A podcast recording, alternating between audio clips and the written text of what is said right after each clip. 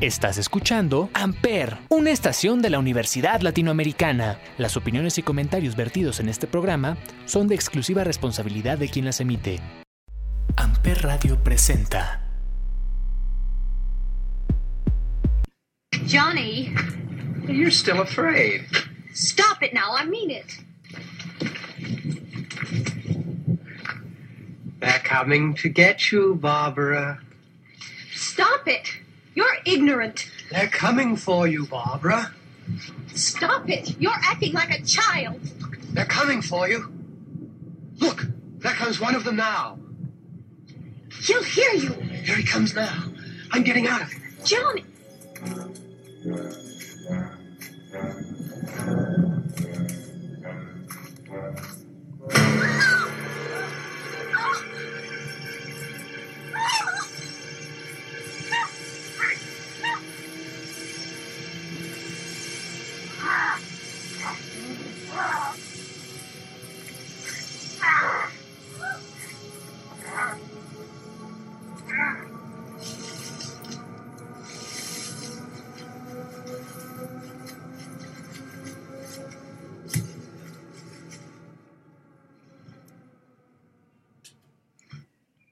Hola a todos, bienvenidos un jueves más a este podcast llamado 35 milímetros a través de Amper Radio de la Universidad Latinoamericana y como todos los jueves nos acompaña Olivier. Olivier, ¿cómo estás?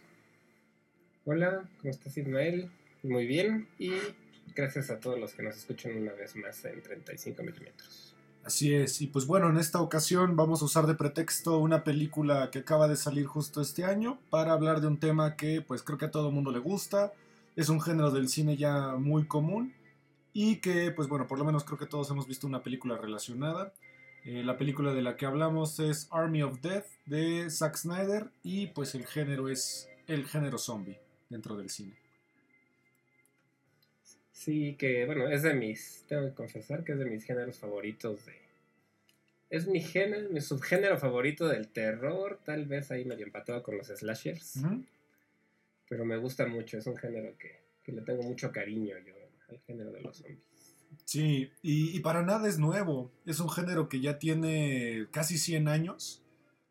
Eh, un género que viene mucho de toda esta cultura vudú de Nueva Orleans o, o de, o de África o de países jamaiquinos, como Jamaica, perdón, o Haití. Eh, y que pues bueno, tiene un origen un poquito más allá de, de que el clásico virus que infecta la ciudad, ¿no? Tiene un, eh, inicio como más místico, mágico. Sí, el- los zombies, como dices, ¿no? Empezaron realmente con esta religión del vudú. ¿no? Y bueno, tal cual, pues son este, personas que regresan de la muerte o que se les controla de alguna manera a través de una droga para que este, se comporten como el maestro quiera, ¿no? El que, el que los convierte en zombies. Así es, y pues bueno, la primera película que oficialmente inaugura este género es una película de 1932 eh, llamada White Zombie, que de ahí justamente Rob Zombie saca el nombre de su primer banda, y una película interpretada por el maestro del cine clásico de terror, Bela Lugosi. Eh, Esta es una película de 1932 que también pues es de las no de las pues, sí, de las primeras del género de terror en general, aunque ya había varias antes desde el expresionismo alemán, ¿no? Ya estaban coqueteando con este género de terror.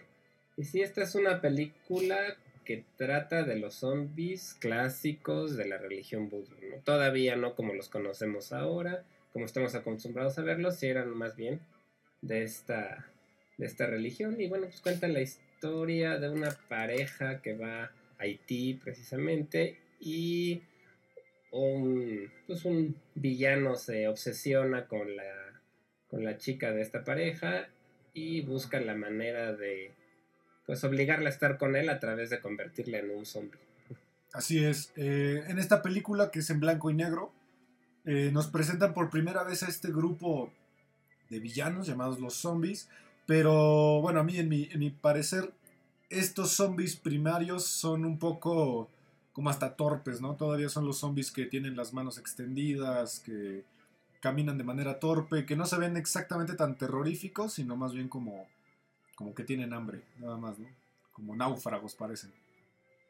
Sí, es, es distinto al, al, género que conocemos actualmente, pero es muy importante esta película, pues porque fue la primera vez que se llevó al, al cine esta, pues, será? De los zombies que, ¿cómo pueden contar como folclore, tal vez, como leyendas?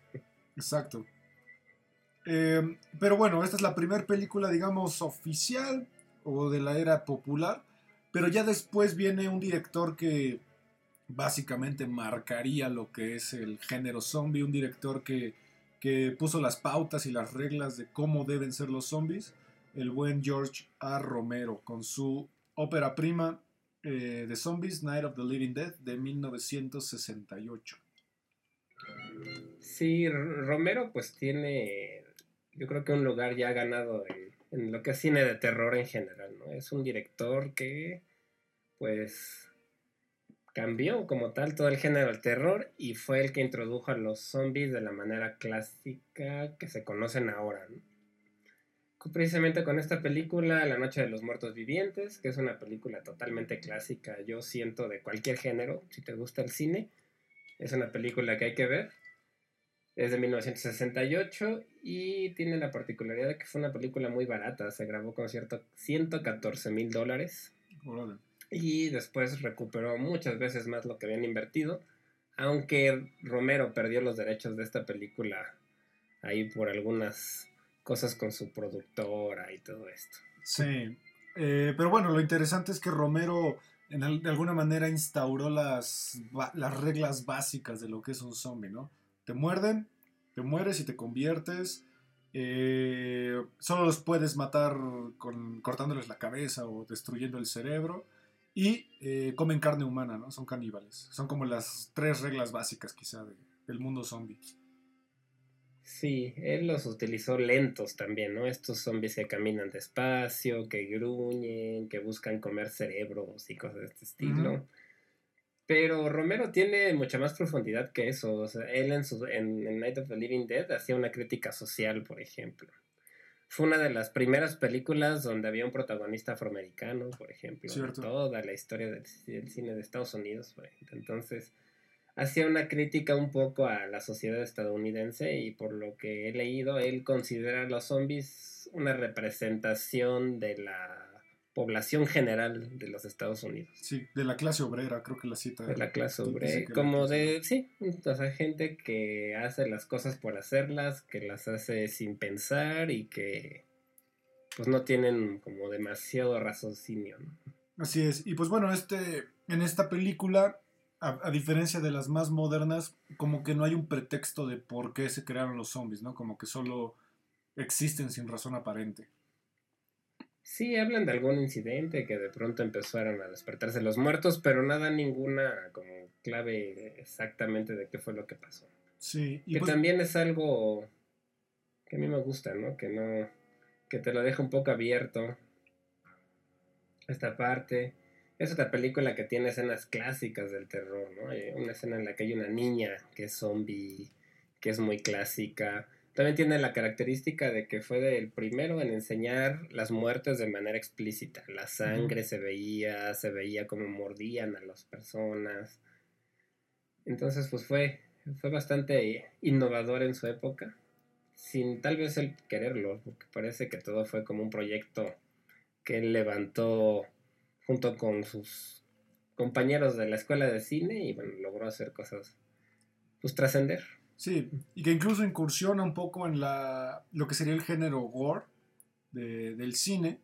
Y también es uno de los primeros proyectos de cine independiente como del serie B que se vuelve más popular, porque recordemos que ya habíamos hablado que la serie B es un género que en los años 50, 40 pues no era popular, era de las películas que te pasaban antes o después de la estelar y que normalmente eran de bajo presupuesto, de terror, pero esta es la primera película de este género que realmente sobresale y empieza a volverse comercial. Y después nos entrega una segunda parte, casi 10 años, 10 años después, que se llama Down of the Dead. Sí, Dawn of the Dead, que también hay un remake bastante conocido de Zack, de este, sí, Zack Snyder, sí, Zack Snyder que lo hizo en el 2004 que esta es una crítica a la sociedad capitalista consumista. Se desarrolla en un centro comercial donde hay muchos zombies y, para él los personajes de los zombies representan a esta sociedad consumista y capitalista de los Estados Unidos. Sí, eh, también habla mucho sobre esta parte de los medios de comunicación debido a que la población eh, empieza a entender como los primeros términos de lo que es un apocalipsis zombie, ¿no? Y cómo los medios lo, lo, difunden y la población cómo lo acepta, ¿no? Sí, exactamente. Y cuenta la historia, pues, de un grupo de personas que se quedan atrapadas en un mall, es, huyendo de los zombies. Y bueno, alrededor de este mall está completamente lleno de zombies, ¿no? Y es esta dinámica entre los humanos, que en las películas de Romero y en varias de zombies, realmente los humanos son los villanos, no tanto los zombies. Exacto, exacto. Sí, o sea, aquí estas películas los representa casi, casi como si fueran animales. y, y, evidentemente, pues tú no puedes culpar a una víbora por morderte. La víbora no es mala. Tiene hambre o cualquiera de que sea el caso. Pero aquí lo interesante es que George A. Romero ya los convierte como en unos zombies un poquito más actuales, más rápidos, eh, más peligrosos y más visualmente un poco más interesantes. Digo, la primera es en blanco y negro, aquí ya, ya hay color. Sí, ya te, tiene un poco más de presupuesto, ya utiliza más el, el maquillaje. Pero aún así es una película sencilla dentro de lo que se puede ver ahora, ¿no? No es un blockbuster como estamos acostumbrados, no tiene nada que ver con producciones enormes, pero sí ya tenía una, una cierta evolución que mantenía esta crítica social.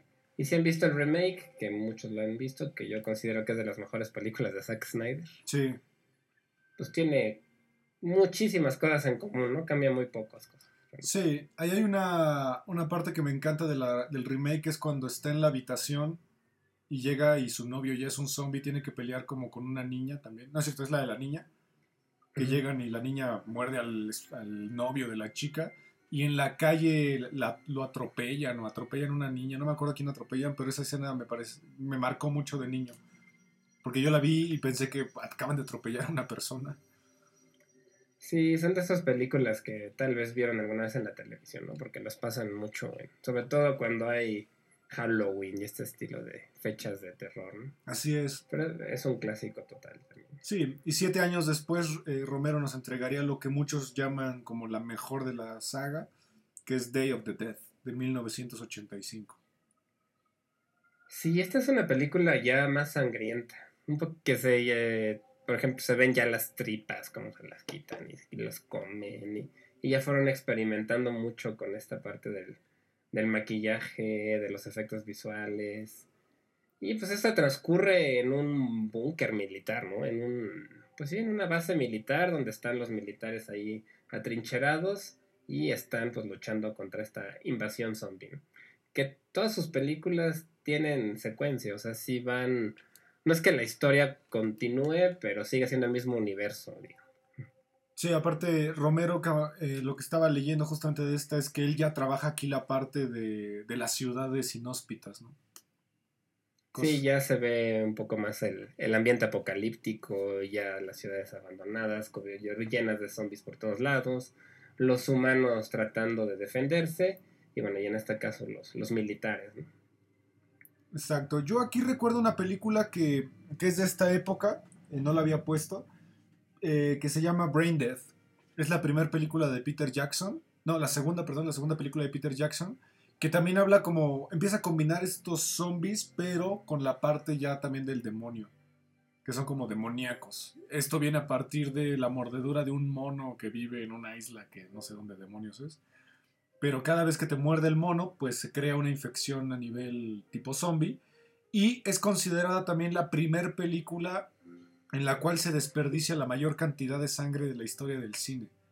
Mm, o sea, hay litros y litros. con una podadora, sobre todo, que es súper sangrienta. Que ya es absurda. Pero la película empieza también, es de estas primeras películas de zombies que tienen un tinte cómico. Porque incluso hay zombies que tienen relaciones entre ellos, hay un bebé zombie, o sea, ya tiene un tinte divertido, ¿no? Sí, de hecho, es considerada de culto por algunos en el género del terror Y bueno, pues, Peter Jackson es un director que pues ahora es bastante consagrado en, por haber hecho sobre todo El Señor de los Anillos y El Hobbit, ¿no? Entonces, pues dio un cambio de una película serie B bastante gore a unas producciones enormes, ¿no? Así es, pero lo mejor de toda esa película es el nombre en castellano. Es Paquita, tu perro se comió a mi madre. Tu madre se comió a mi perro.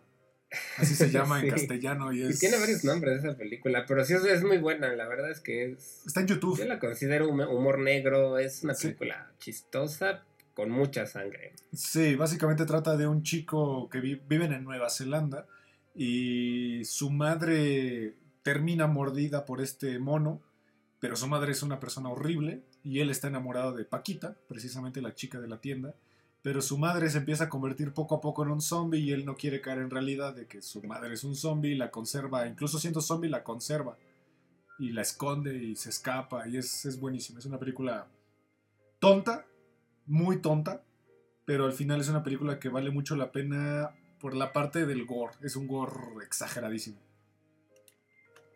Sí, si no les gusta la sangre, pues no es la mejor película que ver. En- Bueno, en general ninguna de estas del mundo de los zombies.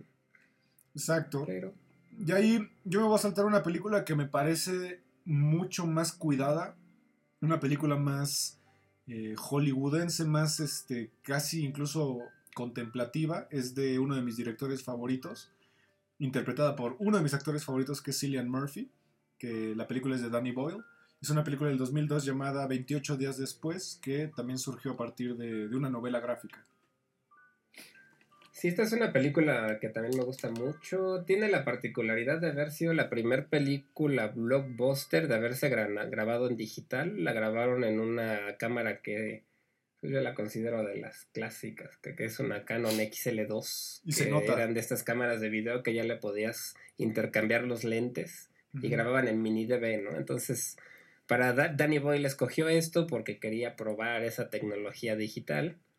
Y bueno, la grabó toda en esta y fue el primer blockbuster grabado de manera digital, ¿no? Entonces tiene, técnicamente también tiene esa, esa parte.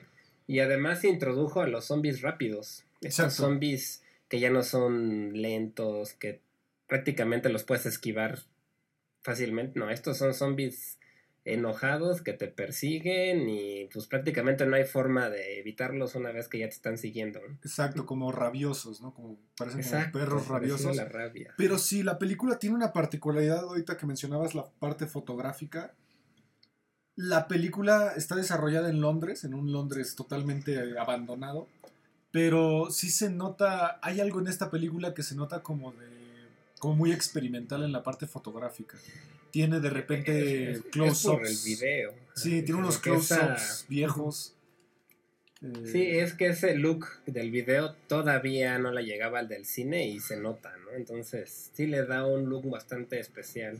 sí, la película. tiene, por ejemplo, cerraron Londres para poder grabar de madrugada y que se vieran las calles vacías. O sea, fue una producción grande.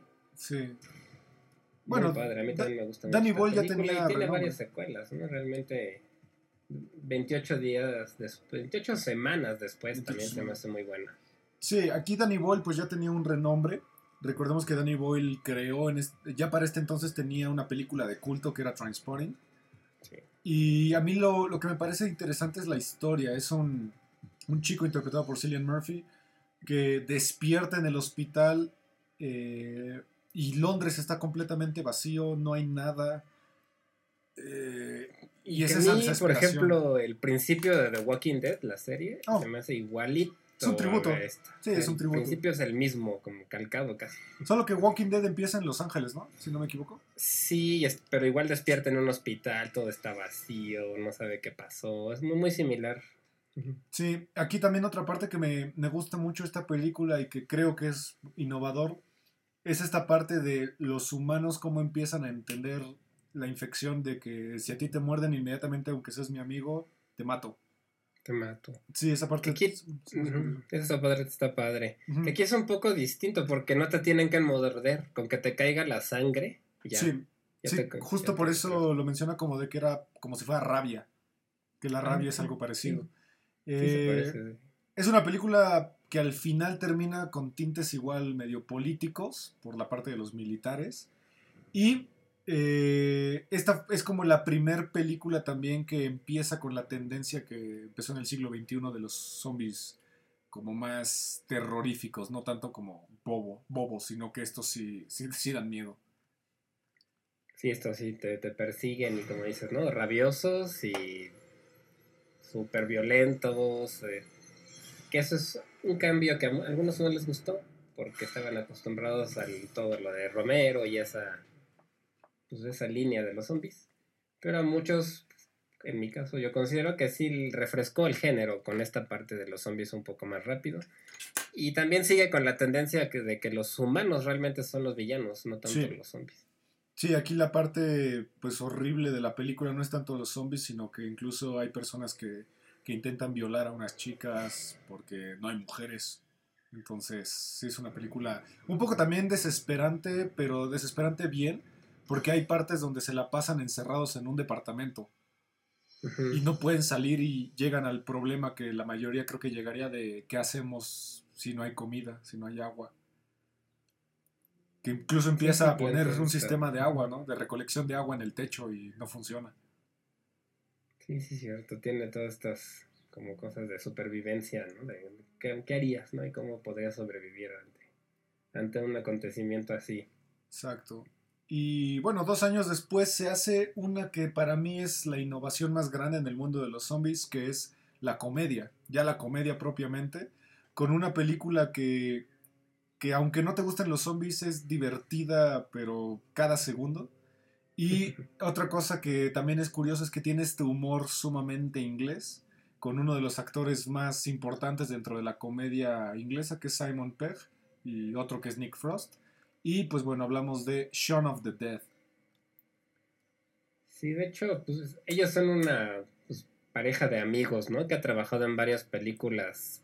Tienen la de Hot Fuzz, creo también que es de Hot policíaca, también cómica. Paul, la del extraterrestre. Paul es justamente el extraterrestre. Y pues sí, es una película de zombies cómica. Yo siento que Romero sí tenía ciertos tintes cómicos, pero todavía seguían siendo un- como crítica, Sí. como humor negro, ¿no? Sí, Y este sí es un humor absurdo que te hace reír.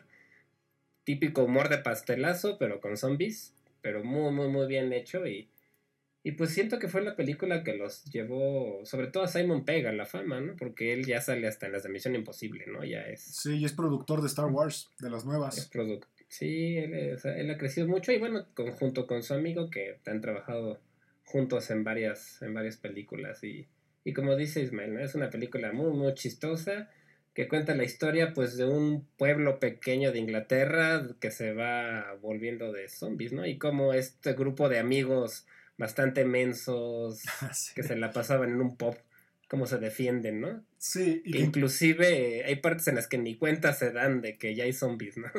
sí, no, y aparte que tiene incluso incrustado una pequeña historia de amor, pero de, una, de un romance tonto, o sea, de que nos cortamos porque tú eres tan, tan, ¿cómo decirlo?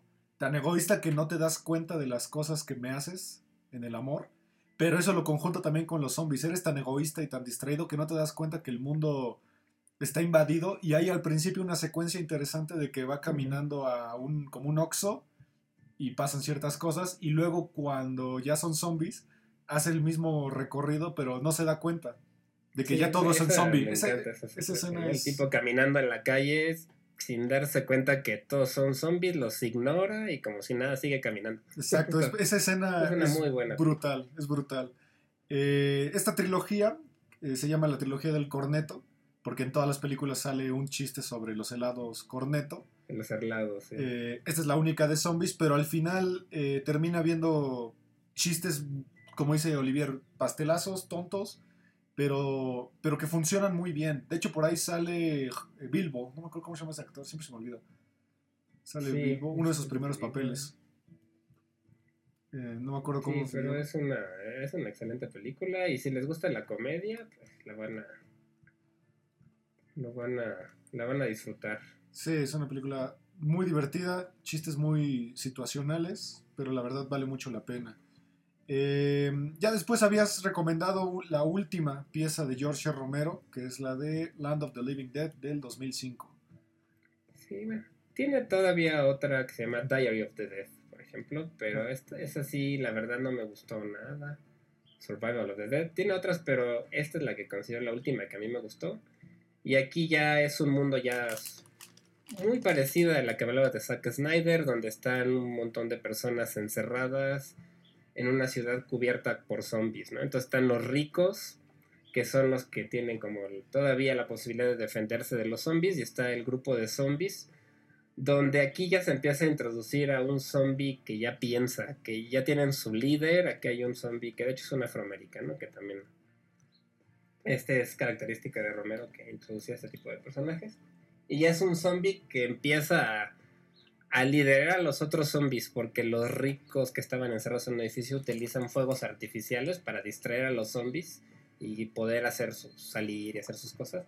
Y este zombie se empieza a dar cuenta y empieza a tratar de convencer a los otros zombies de que no hagan caso yo siempre he dicho que es como una película de zombies socialistas, porque van haciendo como su propia comunidad y se van ayudando entre ellos para derrotar a los humanos que son ricos y que en este caso siguen siendo los villanos, o sea, porque tratan inclusive mal a los zombies, ¿no?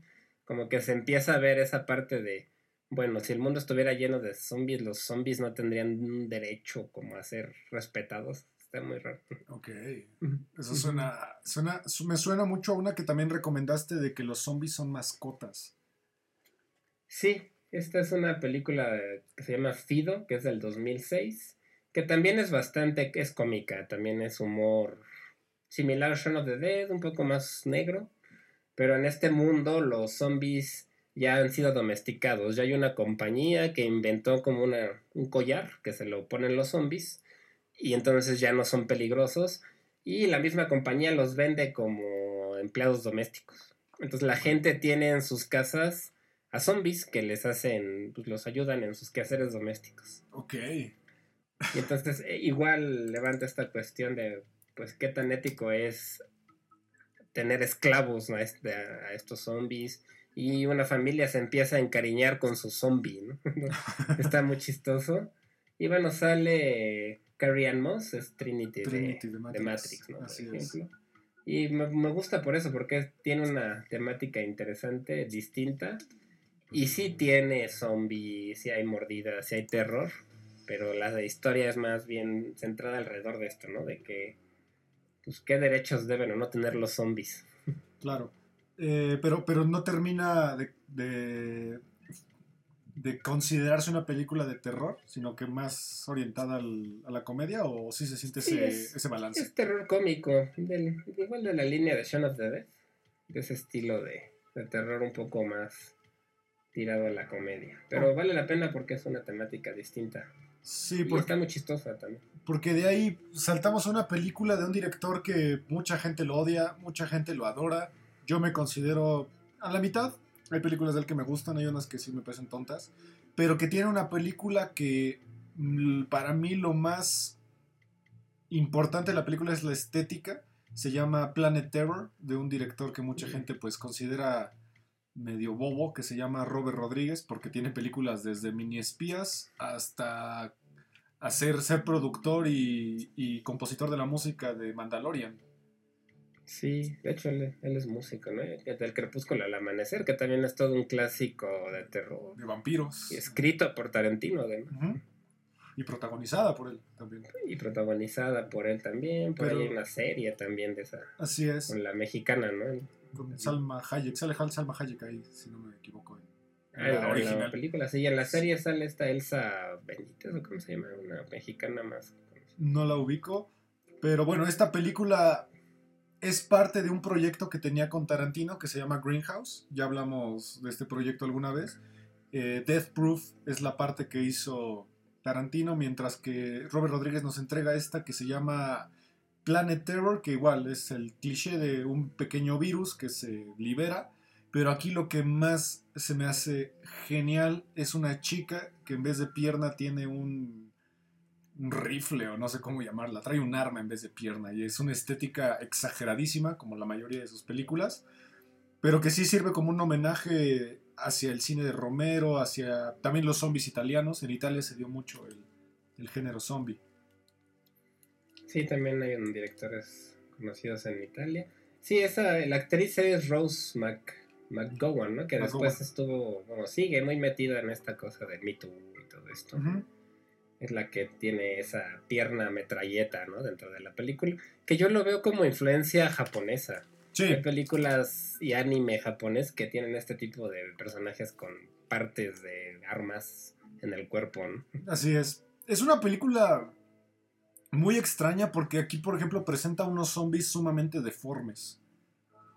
Sí, esto es más como algo nuclear, ¿no? De que por eso los zombies se crearon a través de alguna mm, reacción nuclear y entonces por eso están deformes y están más asquerosos, digamos. Exactamente, se ven más como del tipo Resident Evil, como de ese tipo de zombies, pero aquí sí se nota mucho más esta estética de serie B no se ven tan cuidadas como las de 28 días después o, el remake de Zack Snyder. Aquí sí se ve más, más eh, amateur, quizá. ¿Qué es la intención, ¿no? De hecho, esto de Grindhouse eran una serie de. Pues iban al cine en los 80s, 90s a ver películas serie B que te podías. Pagabas un boleto y veías dos, tres películas seguidas que tenían esta. Entonces, ellos, como le tenían amor a este tipo de cine, pues quisieron reproducirlo en su serie de, de Grindhouse, ¿no? Entonces la, verdad es que está padre y salen buenos actores. Está Josh Brolin, Bruce Willis también. Sí, sale Said de Lost, que es el personaje que a mí más me, me llama Hasta Fergie, la de los Black Eyed Peas, también sale ahí. Sí, sí, es que ellos se juntan como con mucha gente que son grandes actores, pero hacen películas extrañas. Robert Rodríguez tiene una de mis películas favoritas que es Desperado, con Antonio Banderas. Hacemos una película increíble. Pero también tiene basura como Mini Espías 3, que es la primera película que yo fui a ver al cine con lentes 3D. Y es un asco, es horrible, es una película espantosa. Que esa película, yo la verdad nunca las he visto, pero a los niños sí les gustan. O sea, como que infantil es buena para los niños, sí, sí tienen éxito con los niños. A mí la 1 y la 2 me gustan bastante, pero Robert Rodríguez es un director un poco extraño. Sin, Sin, City también, ¿no? Sin City. me hace bueno. Bueno, Sin City. Tiene ahí raíces mexicanas, ¿no? Sí, bueno, Sin City fue escrita por tres, ¿no? Fue Quentin Tarantino, Robert Rodríguez y Frank Miller. Frank Miller. Ajá. Eh, y bueno, de ahí nos saltamos a, a lo que posiblemente es la serie televisiva de zombies más importante de la historia. Eh, ya con 11 temporadas y que parece que no tiene un fin. Yo solo vi las primeras tres y ya, no pude más porque me aburrió muchísimo. Y es The Walking Dead. Tú eres súper fan. Eh, sí, fui. La verdad es que ya tiene desde las 7, creo que la dejé de ver. Pero pues es este, escrita basada en una novela gráfica de Kirkman, ¿no? De Robert Kirkman, que ahora tiene esta serie que le fue muy bien Invencible, ¿no? También que la escribió él, la novela gráfica. Y bueno, yo considero que fue una serie que empezó muy bien. Sus primeras tres, cuatro temporadas fueron, a mí me gustaron mucho. Era la misma temática de que los humanos realmente son los villanos y los zombies son pretexto para que los humanos se peleen entre ellos. Y después, pues yo creo que con esta tendencia de no cancelar no terminar lo que está teniendo éxito, pues la, fueron alargando, alargando hasta que la historia ya se volvió otra cosa. Y fue ahí donde yo la dejé de ver, ¿no? Pero tiene, según yo, la última temporada ya va a ser ahora sí la última. Pero tiene personajes muy. que se volvieron muy icónicos como Rick, ¿no? O Michonne, la mujer con la espada. Sí. O sea, tiene cosas interesantes. A mí, a mí, yo había escuchado de que tuvo un problema de que empezaron a, a preguntarle al fandom cómo querían las situaciones y empezaron a estirar y a estirar hasta el punto de que se repetía mucho eh, ciertas situaciones solo con diferentes personajes, algunos morían, pero que resultaba que no estaban muertos, etcétera, etcétera. Sí, porque la novela gráfica la terminó en el 2020, 2019, me parece que la terminó Robert Kirkman. Y la serie pues ha seguido, pero ya sin tanto éxito. Y también tuvo que ver con que ciertos actores se salían, ya no querían estar, entonces tenían que cambiar toda la historia. Y la verdad es que la, se fue yendo para abajo. Pero tiene muy, muy, muy, muy buenas temporadas, yo siento. Ok. Yo solo recuerdo a un tipo que ya no me tocó, que era el del Bat, que tenía... A Negan. A Negan, que todo el mundo decía que ese episodio del del Bat es una locura. Sí, eso, eso creo que fue la última temporada que a mí me gustó, porque sí, es cuando pues tus personajes favoritos empiezan ahí a morir y a cambiar. Entonces está, pero ya después siento yo que se salió Rick, que era el personaje principal, porque el actor ya no quiso seguir porque él quería, según él, irse a otro lado, seguir su carrera en distintas cosas. Tuvieron que cambiar toda la serie y total que resultó que al actor no le fue tan bien. Ya hace poco dijo que se había arrepentido de haberse salido de la serie, ¿no? Pero pues... Ok. Es el principal, ¿cierto? ¿Cierto? Sí. El, Sí, el policía. El policía, exactamente. Que es este. Pues es un actor que había salido en Love Actually. por Love ejemplo, Actually, yo lo ubico nada más de- película de romántica inglesa. Yo solo lo ubico de ahí. Nunca lo he visto en otra cosa. Yo tampoco lo había visto en otra cosa más que en, en Love Actually. Sí. Pero bueno, eh, al final de cuentas es la serie más importante de la historia de los zombies, eh, serie Sí. televisiva. Eh, muchos retractores, pero al final no deja de ser importante. Y pues bueno, tiene en Estados Unidos hay otra parte cómica que mucha gente alabó. La verdad es una película que yo disfruto verla nada más porque salen dos actores que me parecen geniales, que es Woody Harrelson y, y Bill Murray, que es Zombieland del 2009. Sí, esta es igual, totalmente cómica, ¿no? Realmente hasta es un poco parodia del género de los zombies. Ellos mismos te van dando sus reglas y, y el cardio y tienes que hacer ciertas cosas. Pues sí, es como una parodia, pero es muy buena parodia, muy chistosa. Con buenos, también sale Emma Stone, que a mí me, me gusta como actúa. Abigail, Abigail Breslin. Breslin, Woody Harrelson, Amber Heard, bueno, que ahora ya no es tan querida. Amber- Pero Bill Murray. ¿Sale Amber Heard? ¿En qué parte? Ah, es la novia. Sale ahí poquito, pero sale. Es la chica que rescatan y se vuelve zombie. Exacto. Que mata con una licuadora, creo. Sí, Sí, ya, ya, Bill ya. Murray, que tiene una de las escenas que más risa me han dado a mí en, la, en el cine, que es el que en un apocalipsis zombie a Bill Murray se le ocurre disfrazarse de zombie para espantar a la gente. Sí, sí, sí. Le dan ahí un balazo y me acuerdo que me reí varios minutos. Sí, igual si son fans de Ghostbusters, tiene una parte de los Ghostbusters increíble. Y a mí uno de los chistes que más me gustan de Bill Murray es que dice, creo que vi a Van Halen, a Eddie Van Halen caminando el otro día por ahí. ¿Y cómo está? Es un zombie. Ja. Sí, me- me hecho, encanta. pues Bill Murray sale de él mismo, ¿no? De Sí, Bill Murray. de Bill Murray. Y creo que aquí la película se sostiene por las actuaciones. Eh, eh, Woody Harrelson está increíble. Tiene ahí un pequeño plot twist interesante de que creen que se murió su hijo o su hija y por eso mata zombies, pero en realidad es su perro. Sí, exactamente. Y me parece una Y escena está hermosa. obsesionado con encontrar Twinkies. Sí, los Twinkies. Los Twinkies es importantísima. No, no, no lo recordaba. Eh, una película que también maneja esta parte de las ciudades inhóspitas completamente. Pero creo que lo más importante de esta película es lo que decías al principio, ¿no? Esta parte de las reglas. El double tap, este, el cardio, que siempre revises los baños puerta por puerta. Eso está, a mí me parece maravilloso. Y la Además intro. empieza con una secuencia con una canción de Metallica que Sí. también está bien padre. For Whom the Bell Tolls, ¿no? Si no me equivoco. For Sí, the Bell For Whom the. Bell Tolls, y así empieza la película. ¿no? Sí. Me gustó mucho por eso. Una cámara lenta asombrosa, Muy Zack Snyder. muy ¿no? Zack Snyder, pero tuvo una secuela y que al parecer no le fue tan bien. No le fue muy No, bien. yo sí la vi y pues está entretenida, pero realmente no, no, no es lo mismo yo. La verdad yo me quedo con la primera. Ok. Em, sale un actor que a mí no me gusta mucho, que es Jesse Eisenberg. Se me hace como un Kristen Stewart, pero en, hombre. Como que no expresa Ay, muchas cosas. Exacto, inexpresivo. Para mí siempre está asustado. Siempre, siempre está asustado. Eh, pero bueno, al final a mí me parece una película de cómica muy disfrutable. Los zombies son igual zombies rápidos, pero ni siquiera como que dan miedo. Solo es como, como, de- como que quítense. Como que no. Sí, aquí. Como que estorban. Como la mayoría, aquí el, el centro son los humanos. Y, su travesía a lo largo de, de Estados Unidos infestado de zombies. Así es. Van a la Casa Blanca, inclusive, es Exacto. chistoso. Sí, pero aquí lo, creo que lo divertido de esta película es que van a lugares y cuando están en lugares es lo divertido. Que van a la feria, a la casa de Bill Murray. Entonces ahí esa parte me parece divertida.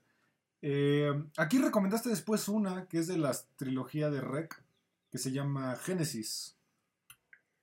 Sí, a mí de, de Rec me gusta la primera y esta la tercera. La tercera en sí me gusta mucho porque está en, transcurre en una boda.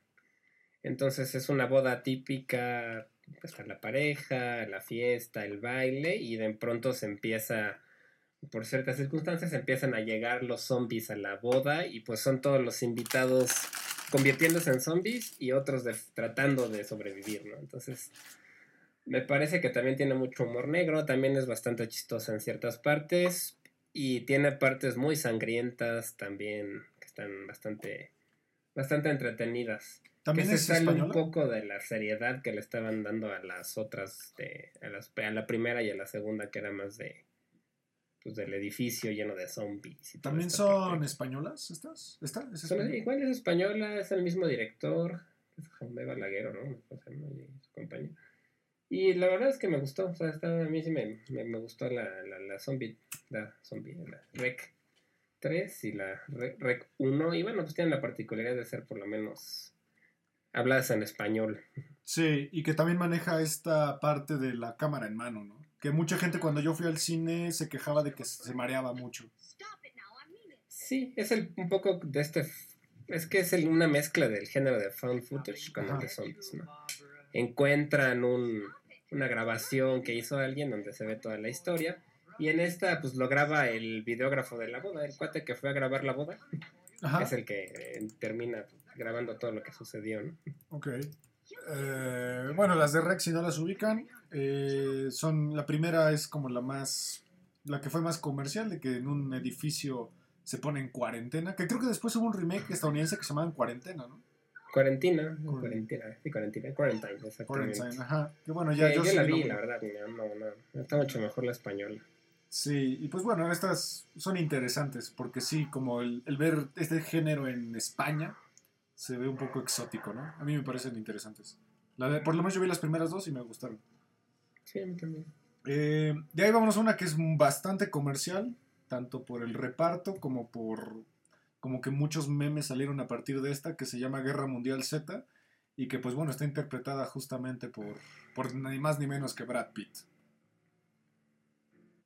Este sí, está basado en un libro también que, que tuvo mucho éxito antes de la película. Y este sí fue un blockbuster donde se gastaron la millonada. Tiene esa particularidad, ¿no? Que fue una película ya blockbuster totalmente. Que también es cierto que por lo mismo en ciertas partes le quita un poco el, estilo de las películas de zombies, ¿no? Porque se convierte más en una película de acción que de zombies. Y en una película de mala suerte, ¿no? Porque parece que, como decías tú, a donde vaya eh, Brad Pitt, ahí hay zombies y ahí pasa algo malo. Sí, exactamente. Donde él está, todo, todo se va a volar, ¿no? Y, y yo de terror considero que solo tiene la última parte de la película donde él ya van a buscar el antídoto, que se meten a un laboratorio, donde ya hay unos zombies. Esa sí es como la parte realmente que, que va con el género de los zombies. Lo demás es acción, pero está bastante entretenida. Tiene una escena que es en Israel, ¿no? Que los ah, zombies empiezan a pilar entre ellos para trepar una pared, que está bien. La verdad está padre esa escena. Sí, que de ahí salieron muchos memes también. Y, y sí, parece también que hay, ciertas partes como de películas de conspiración. Eh, tienen mucho, mucho de estos elementos. Y también salieron bastantes memes de esta parte donde Brad Pitt se enfrenta a un zombie cara a cara. Eh, y que ahora que, lo, que, que, nos vacunaron a los maestros parecía el maestro vacunado y el maestro no vacunado. ¿no? sí, sí, justo esa es la secuencia del final que ya es más de terror, ¿no? Donde él ya entra a la entra a buscar el antídoto y se inyecta como una enfermedad porque se dan cuenta que los zombies no te no te muerden si estás enfermo, ¿no? Entonces. Así es. Sí, es una película muy palomera. La verdad creo que no le aporta nada al mundo de los zombies, absolutamente nada. Hay un videojuego también basado en esta que está bueno, porque es, ¿Ah, son hordas y hordas de zombies que tú las tienes que ir matando ahí con tus metralletas y cosas que está bastante bueno. Bueno, que, los videojuegos se han visto muy envueltos en el, en el género zombie, como Resident Evil, eh, Call of Duty, que tiene la parte de los zombies, eh, Silent Hill. Bueno, que Silent Hill es... No estoy muy seguro si son zombies. Pues es más de posesiones. Que ahí hay una mezcla a veces entre lo que es zombie y lo que es un poseído, ¿no? Hablábamos al principio, antes de grabar, de este, Evil Dead, que es una película clásica de terror que tiene muchas cosas de zombies, pero no se sabíamos si era de zombies o no porque es de posesiones satánicas. sí, bueno, que al final el género de zombies se ha visto muy evolutivo, porque normalmente es como o un virus o es una mutación, o en este caso son posesiones, que las películas que mencionamos ahorita eh, son poseídos por el Necronomicon. Y entonces, pues sí, los zombies tienen como diferentes creaciones, ¿no? U orígenes. O vudú, como al principio dijimos. En las de Rec, las españolas, también el origen es una posesión, ¿no? Entonces, es como que se va abriendo un poquito. Sí, porque en todo caso el exorcista sería, eh, sería un zombie. Pues, por lo menos en cuanto a maquillaje, eso sí tiene elementos del zombie, pero pues es una posesión, ¿no? Es la película más famosa de posesiones de todas. Así es, sí, exacto. Eh, y pues bueno, en el 2016 sale una película de zombies que tiene una temática que yo nunca había visto y que me pareció sumamente tensa. Eh, una película que la verdad me gusta muchísimo, me parece sumamente interesante, que se llama Tren a Busan, o Train to Busan.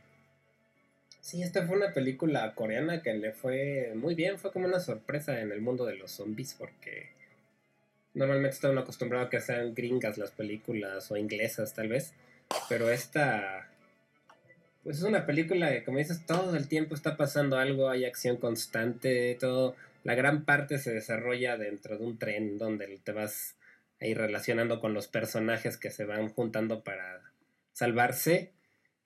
Y donde también, una vez más, los humanos suelen ser los villanos, a pesar de que están oyendo de los zombies. Sí, una película claustrofóbica, porque son estos pasillos del tren infestados y que pues tienes que salir de un lugar en movimiento también. Eso es algo que yo nunca había visto. Es una creo que es la que más suspenso tiene, tal vez, porque sí, hay escenas muy tensas, como dice. Sí, esta yo la encontré en Netflix hace no mucho, no estoy muy seguro si sigue ahí, pero es una película bastante interesante porque a fin de cuentas los asiáticos tienen un sentido del gore o del terror mucho más eh, tipo body horror, ¿no? Eh, que los zombies incluso se contorsionan y tienen unos movimientos extraños. Más allá de los estadounidenses, que normalmente son los que caminan o corren. Sí, estos son zombies un poquito más extraños en cómo se comportan. Y pues tiene ese toque coreano que a mí es lo único que no me encantó, que, que son demasiado dramáticos. Parece que la película ya va a acabar. Y no, todavía le quedan otros 20 minutos y te van como poniendo dos, tres escenas de super drama con novela. Sí. Sí, sí, sí, sí, tienes razón. Sí, le meten mucha más historia que acción, quizá. Sobre todo hacia el final, así tienden a ser los coreanos, ¿no? Pero no digo que no sean. Tienen películas increíbles, pero sí, esta vale mucho la pena. Hay una secuela que se llama. Península, ¿no? Península. Y tienen una también animada, que es de, de animación. Ok. Entonces, eh, le fue muy bien a esta película. Sí, le fue muy bien, es bastante buena. Está súper rápida porque tiene mucha acción. Vale mucho la pena. Eh, y bueno, bueno, la parte del gore está muy marcada, como todo cine asiático. Sí, y se centra en un padre que quiere salvar a su hija. Como casi todas, ¿no? Las de zombie. Pues sí, en muchas. Sí. la mayoría de los, las películas de zombie también es un cliché que van a buscar a alguien que quedó perdido en la horda zombie. Sí, de hecho. Eh, por ahí tenías algunas más tú. Sí, quería hablar de una que es francesa, que se llama La Horda, o La, Horde en francés. Ajá. Y que cuenta la historia de... a mí se me hace muy original porque es un, una banda de criminales que se está enfrentando a una banda de policías que van a vengarse de que los criminales mataron a sus compañeros. Y por azares del destino se encuentran con un apocalipsis, apocalipsis zombie en un edificio. Entonces terminan los criminales y los policías atacándose entre ellos mientras se defienden de los zombies. Y es una película súper sangrienta que tiene una secuencia que a mí me gusta mucho, que es hasta cierto punto famosa, donde se ve una persona defendiéndose de los zombies subido en un carro rodeado por completo de zombies. Está, está bien padre. Y entonces es una película igual que todo, el tiempo está en esa acción, son zombies también que corren. Y tiene ese toque francés que es muy crudo y muy rudo y la sangre se ve... O sea, no es una película que tenga comedia ni mucho menos, es bastante seria. Es más cruda, sí. Y muy sangrienta. Y además la premisa se me hizo interesante, ¿no? O sea, un, un grupo de criminales contra policías que se encuentran en medio de un apocalipsis zombie. Está- Eso, eso me recordó mucho a Walking Dead al principio cuando queda atrapado en el tanque. De hecho, esa secuencia se la, se la sacaron de esta película, yo siento. Porque sí es justo lo, muy parecido. Ok. La- oh, ¿Dónde la encontraste esa? Esa es del 2009 y yo la vi hace mucho en Amazon Prime. No sé si todavía siga, Habrá que buscar. pero ahí estaba. Y creo que otra tam- también traías, ¿no? Sí, y tenía otra que es este Noruega, que se llama Dead Snow.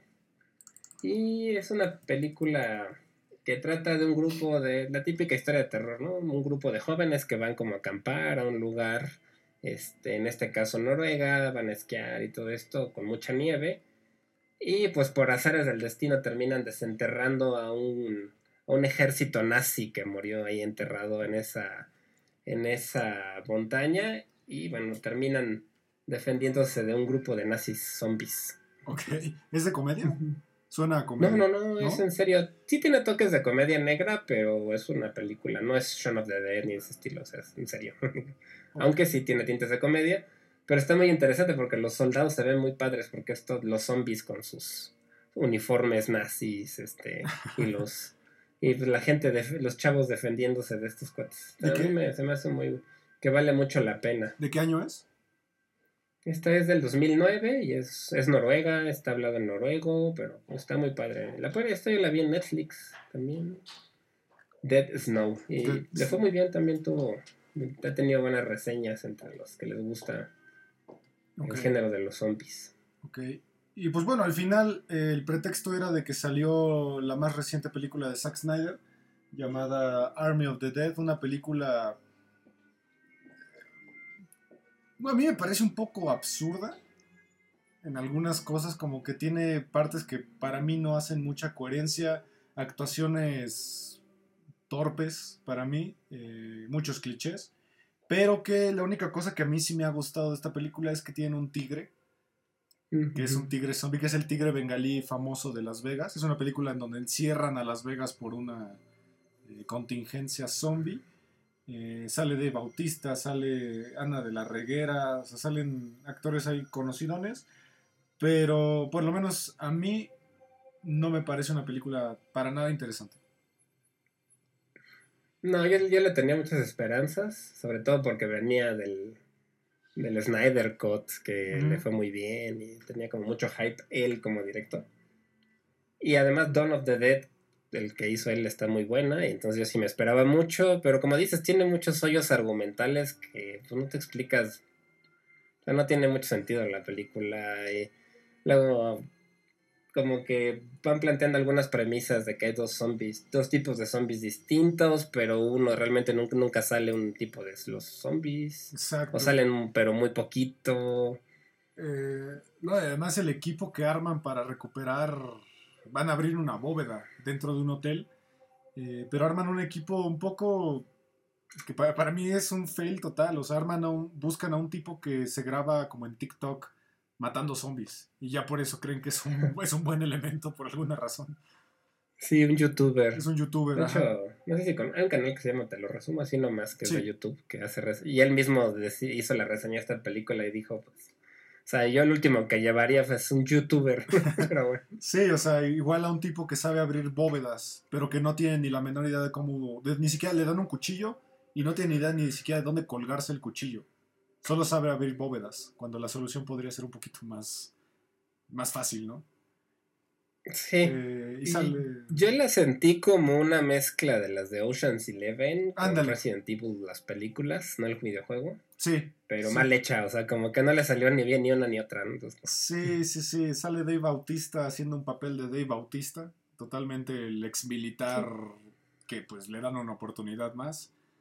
Eh, y pues obviamente también los, los humanos terminan siendo terribles personas y los zombies terminan siendo como animales. Al final de cuentas que pues su naturaleza es matar. Sí, aunque bueno, tiene aquí, le intentaron cambiar un poco el canon, ¿no? Porque los zombies son más inteligentes, hay una zombie embarazada, Sí. Pero, o sea, siento que tenían buenas premisas, pero no las supieron llevar como a concretarlas bien, ¿no? No, y aparte el principio es una super copia de Zombieland. Ah, sí. Es sí, un plagio sí, sí. totalmente, pero brutal. Zombieland es divertido, el- esa parte de cámara lenta que van matando a cierto tipo de gente. Y aquí hacen exactamente lo mismo, pero se siente aburrido. O sea, aparte dura muchísimo la intro. Dura muchísimo. Sí, son de estas secuencias de presentación de personajes, pero sí, sí, sacada totalmente de Zombieland. Sí, una película que no estoy muy seguro si decir que vale la pena. A mí me pareció aburrida. Yo la vi en dos días. Porque me cansé. Me cansé de verla. Y después la volví a empezar y no, no me gustó. Para nada. Pero sí me entretuvo, me pareció palomera, pero me esperaba mucho más, la verdad. Sí, Viendo de Zack Snyder y de zombies dije, no, esta tiene que estar buenísima y pues no, la verdad es que no. sí. Yo un punto que la verdad me pareció hasta idiota. Es la parte de la hija. De que quiere ir a buscar a una amiga que quién sabe si está viva o muerta. Y por culpa de ella básicamente la película es un caos. O sea, la misión fracasa casi casi por un berrinche. De una Es hija. como rescatando al soldado Ryan pésimamente mal hecho. Sí, exacta- exactamente. Y pues bueno, al final las películas de zombies siempre serán parte de la cultura popular de- del terror. Es uno de los géneros más explotados. Hay muchísimas versiones. ¿Con cuál zombie te quedas tú? ¿Qué tipo de zombie es tu favorito? A mí la que más me gusta de todas es La Noche de los Muertos Vivientes. La, la primera de George Romero me gusta mucho, sobre todo porque también me gusta mucho que sí tiene crítica social, sí tiene una razón de ser más allá de los zombies. Sí. Y además es muy particular, ¿no? Tiene un final muy raro, muy traumante también para Sí. la época. Tiene una niña zombie que también era bien raro para la época, ver niños asesinando gente. Sí, sí. Ujú. El protagonista es un afroamericano que también era raro para la época. Entonces siento que fue una película que además de sentar las bases del género de los zombies, tiene muchas otras cualidades. ¿no? Entonces, Sí, yo me quedaría con White Zombie, eh, porque me parece este tipo de géneros que, a pesar de que son tan viejos en blanco y negro y, e incluso lentos, tiene un encanto, ¿no? Bela Lugosi al final es un, Sí, claro. fue un actor de culto brutal. Y creo que me quedaría con Shaun of the Dead y la el remake de Zack Snyder. Me parece, esa escena de cuando atropellan al zombie me parece asombrosa. Sí, ese tiene un excelente inicio también. La secuencia del inicio donde está la, la protagonista que es una enfermera que llega a su Ujú. casa y empiezas a huir del marido. Está padrísimo, está muy padre. Sí. Y 28 días después. También 28 días después me parece una película sumamente estresante. Sí, sí es una película estresante. A mí también me gusta mucho la segunda, la de 28 semanas después. Porque tiene una... A mí el, el protagonista de esa película es una mala persona. O sea, empieza la película con que abandona a su familia. No sé si te Sí. acuerdas de esa Sí, película. sí, sí. Pero los zombies ya los están este, atrapando y él de plano abandona a la esposa y se va, ¿no? Y como... Sí, sale Hawkeye, de hecho. Es de las primeras películas de Hawkeye. Jeremy Y sale Renner, este cuate de, de Full Monty que es súper... conocido. Este está... Sale Idris Elba me también. gusta. sí. mucho esa película también, la de 28 semanas después. Se Sí. me hace una muy buena secuela. Y lean el cómic. El cómic es muy bueno. Eh, de hecho, son de estos cómics que venden en Sanborns. Eh, Yo los tengo todos y los compré ahí y son bastante buenos.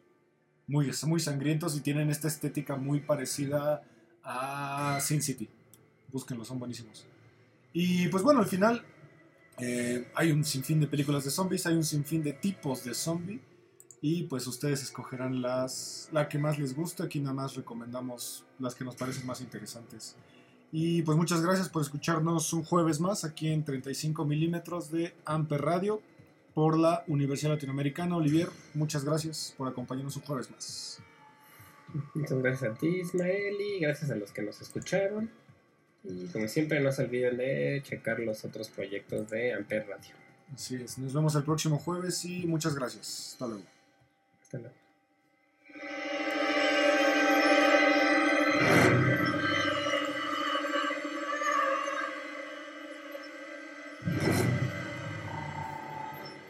Amper Radio presentó Amper, donde tú haces la radio.